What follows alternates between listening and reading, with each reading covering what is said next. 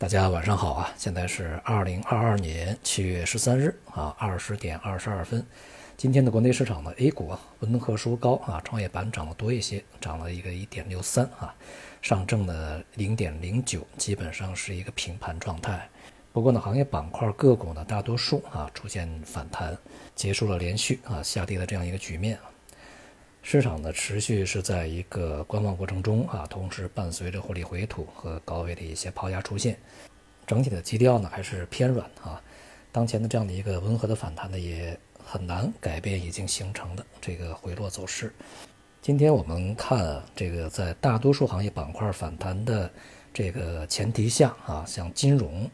呃，尤其是银行是大幅下挫的啊。我们前面讲的这个银行股啊，它持续不振啊，并且呢会给整个大盘呢带来压力。那而且呢，就是银行股的走软是符合它的基本面的啊。银行股呢现在确实啊估值相当低啊，这个市盈率再有几倍，市净率呢很多都已经跌破了净资产啊。但是为什么还是起不来，还是要下跌呢？之前呢我们也反复讲过啊，银行股的下跌啊，是因为它的资产质量将会。持续的变差啊，这种风险呢还是比较巨大的。在前期呢一系列的调整以后啊，一些企业呢本身，呃，信用风险呢已经开始持续发酵，而在近一段时间，非常多的啊这个烂尾楼事件呢开始爆发，并且引发了很多的购房者强行终止还贷的这样的一一系列的这个事件啊，而且这种事件呢在媒体上发酵以后啊，会有一些示范效应。因此会危及到这个银行本身的资产质量啊。对于这个房地产行业的敞口啊，它是一个整体的啊，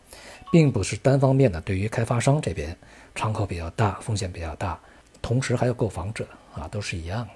这段时间呢，也和一些这个地方的啊具体的房地产行业的朋友呢聊过天儿啊，他们表示呢，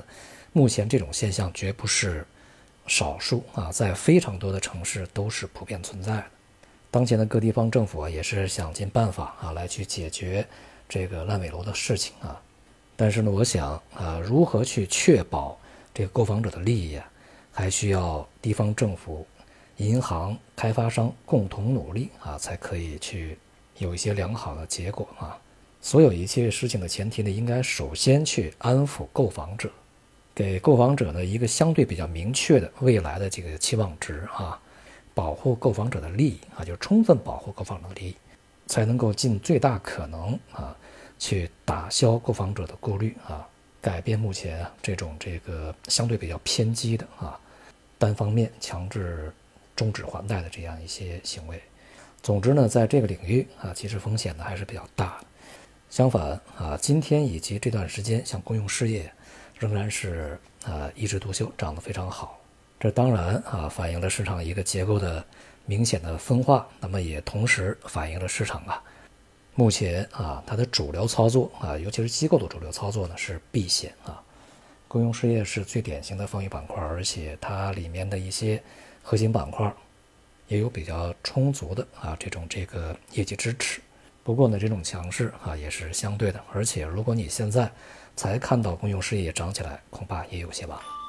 外围市场呢，当前也是表现非常疲软啊，无论是美股啊，还是欧洲股市，还是亚洲其他股市都是如此。本周呢，美联储将召开这个议息会议，预计啊，加息七十五个基点是大概率事件啊。那么就需要看这个会后啊，啊，美联储在记者招待会上会传递出一个什么样的声音？九月份是呃开始温和的加息呢，还是说继续保持如此的？强烈的程度加息啊，都会给市场带来一定的波动啊，大家可以重点关注一些。